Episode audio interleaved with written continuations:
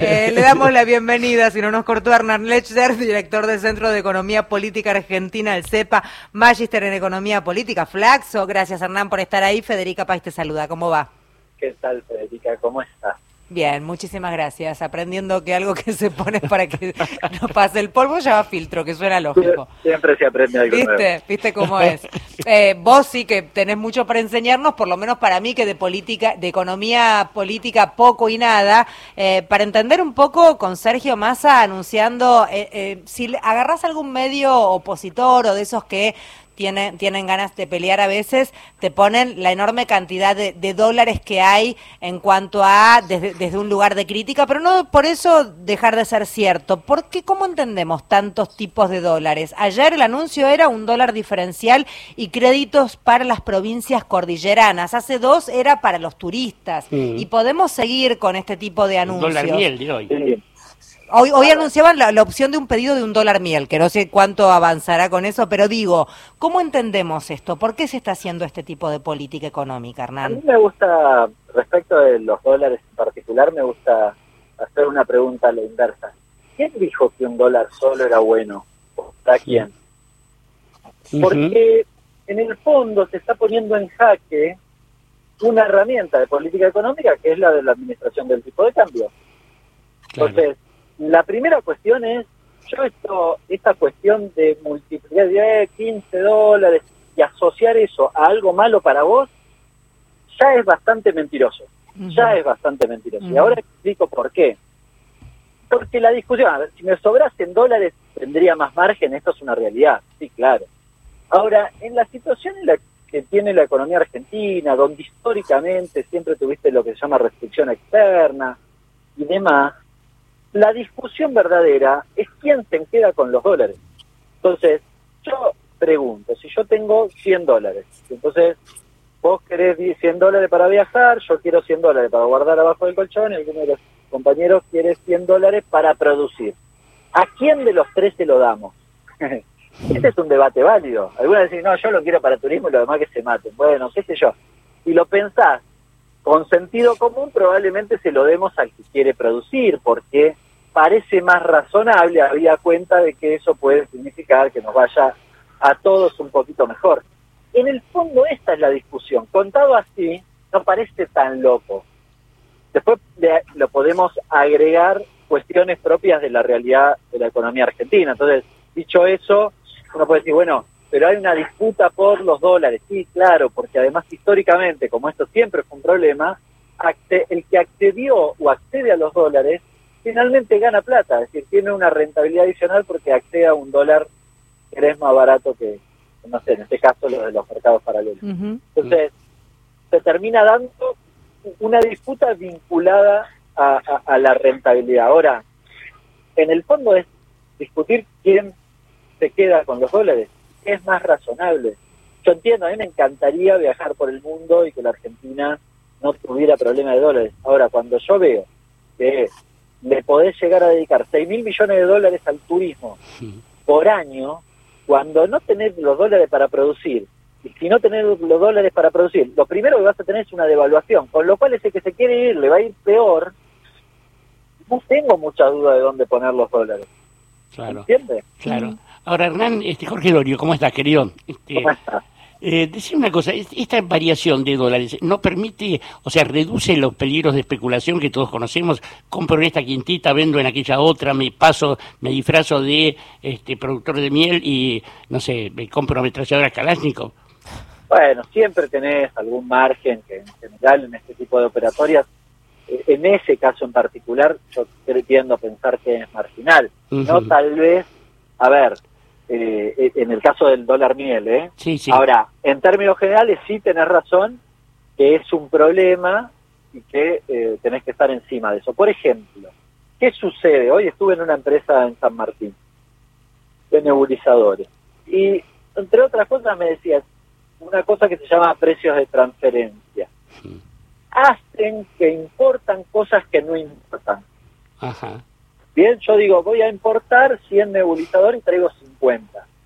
o voy a importar nebulizadores a 300 dólares y en realidad los pago dos gambas. Pero nadie controla eso, Hernán. Bueno, eso es una tarea que hoy está haciendo Mitchell y demás en la aduana, que también las estás haciendo. Vieron que hace muy poco tiempo se modificó el sistema para el acceso a los dólares. Bueno, es todo tendiente en parte a estas discusiones. Cuando a ver, pareciera ser que en el último tiempo, y hablo del muy último tiempo, digamos, de la gestión masa, si querés un poquito antes también, empezaron a ponerse las pilas en cuanto a un control y había, evidentemente, era una cuestión de voluntad, porque empezaron a encontrar cualquier cosa.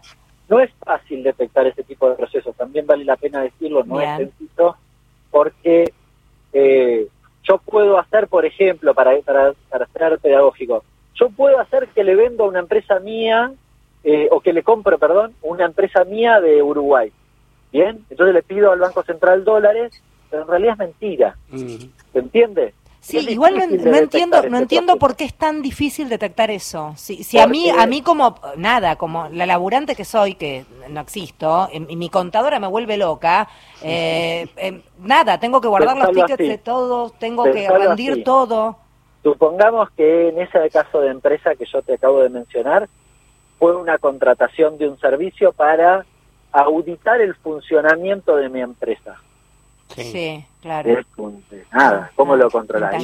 Sí, ¿Se entiende? Puse un ejemplo de un servicio, pero ¿qué pasa eh, en la práctica? De hecho, en los servicios tenés que poner mucho la lupa. Ahora, viene la empresa y dice, no, yo contraté una persona, sí, allá. ¿Cómo hace? Es muy difícil de detectar. En bienes es un poco más fácil porque los tenés físicamente ahí o no los tenés. ¿Se entiende? Pero eh, eh, créanme que además las estructuras patrimoniales de las empresas tienen una complejidad tal que les permite, están pensadas para hacer eso.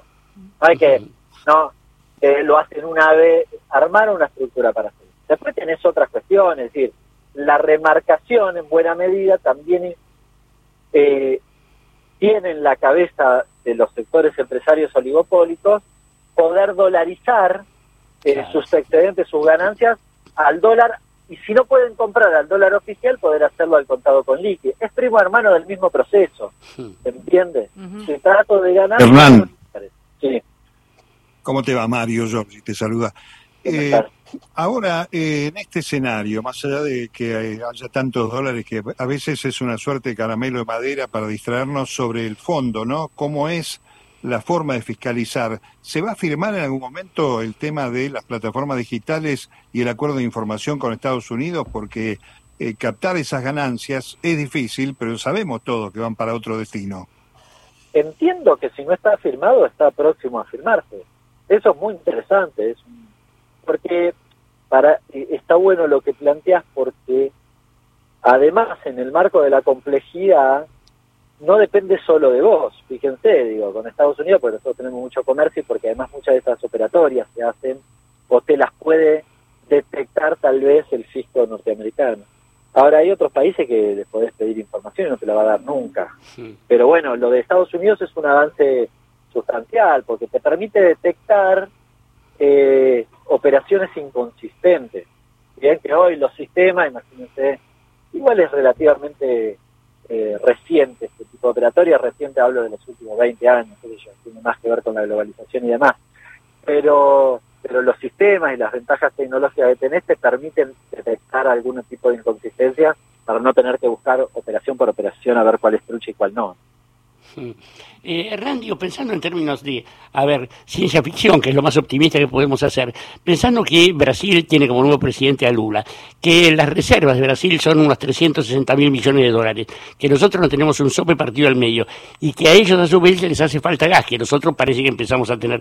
¿No se puede armar algún acuerdo virtuoso como para sacarse de encima, digo, la tutela del, del Big Brother este del norte?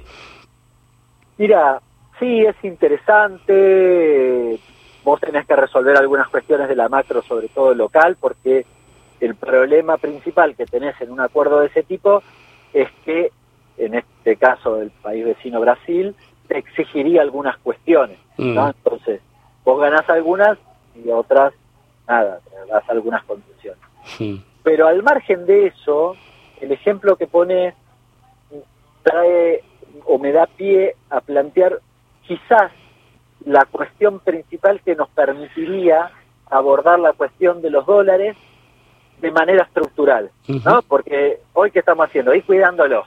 Y bueno, alguna vez vamos a poder tener un poco más de cintura cuando tengamos el gasoducto, por eso se habla tanto del gasoducto, el gasoducto llegue, por ejemplo, a Brasil y podamos exportar nuestro gas a Brasil o eventualmente vía Bahía Blanca, Puerto Alegre, donde sea, otros países. El, eh. petróleo que vos y el gas que tenés en vaca muerta son dos complejos ojeros. Hoy tenés un problema agravado en este aspecto, que ustedes lo, habrán visto con el dólar soja. Como tenés tanta dependencia de los dólares, el sojero se sienta arriba del kilo bolsa te fuerza una devaluación y, liquida al día siguiente, o claro, al día siguiente. Es tan sencillo como si vos dependés porque los dólares estaban ahí, cuando me iban preguntar en ese momento si estaba bien o mal, ¿y de dónde quería ir a buscar? ¿Dónde si no están en otra? Iban a plantear en ese momento, ahora de nuevo, pero en ese momento alguno dijo, no, yo quiero el dólar para mí, el dólar vitivinícola.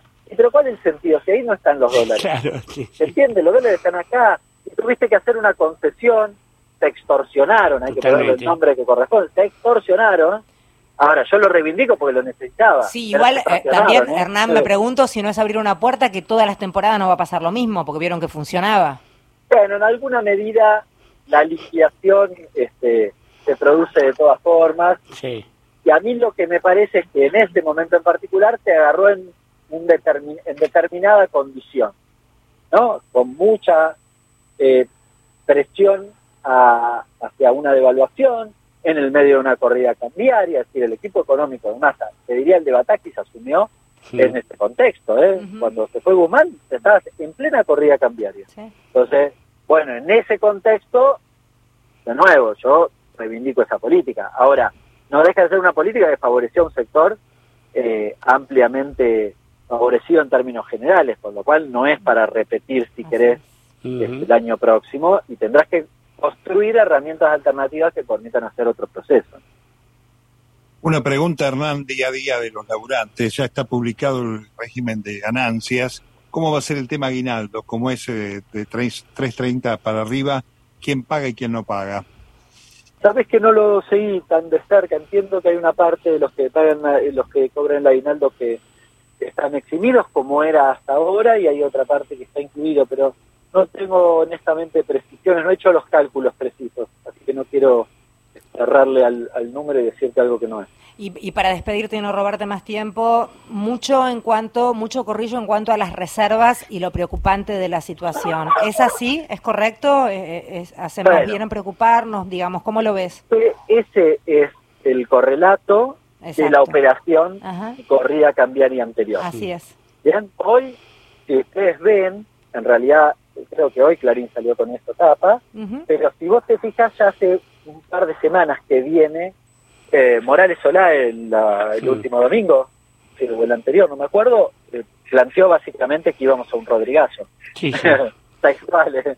Sí, la, sensación que da es que es como que ya a Massa no le perdonan más nada, que ya, ya tuvieron el silencio pertinente como del periodo de adaptación. No, y hay una explicación de por qué tensionan, que es la siguiente es más política que económica. Mm. Vos de acá a marzo probablemente tengas poco ingreso de dólares, porque en marzo, ¿qué pasa? Arranca la liquidación de la gruesa, entonces, este, aunque no le des el dólar soja de nuevo, lo que sea, vas a, vas a van a entrar dólares. Entonces, así. Entonces, de acá hasta ese momento tenés que lograr no perder demasiados dólares. Mm. Eh, y, y, me parece que la operación se monta sobre esa cuestión. De hecho, el titular va en ese eh, en ese sentido, decir, no es lo que te dicen, no vas a llegar. Además está el Mundial. Alguno me dirá, ¿qué tiene que ver? Bueno, no, el Mundial, primero, están anticipándose a los dólares que vas a gastar en el Mundial. Y segundo, tal vez en términos de, de, mirada social, qué sé yo, va a tener la cabeza un poco puesta en otro lado, entonces me parece que la atención la quieren provocar antes porque la operación para que devalúe es 2022, que quieren que devalúes antes de fin de año. Claro. Bien, el año que viene es otra discusión, ah. incluso aunque haya tensiones. Eh, gracias Hernán por hablar con nosotros. Flaxo, ¿verdad? ¿Dónde se puede la gente informar de este tema y de muchos más como los que ustedes informan habitualmente? En la página nuestra Centro Cepa, Cepa es con C, centrocepa.com.ar, ahí tienen todos los informes y si no en las redes nuestras personales, también en las de Cepa. Ahí va, CEPA. Centro de Economía Política Argentina. Ahí lo encuentra Hernán y todo su equipo. Gracias, Hernán. Un placer, como siempre. Abrazo, Hernán, querido. Abrazo grande. Hernán Lecher es quien estaba hablando, el director del CEPA.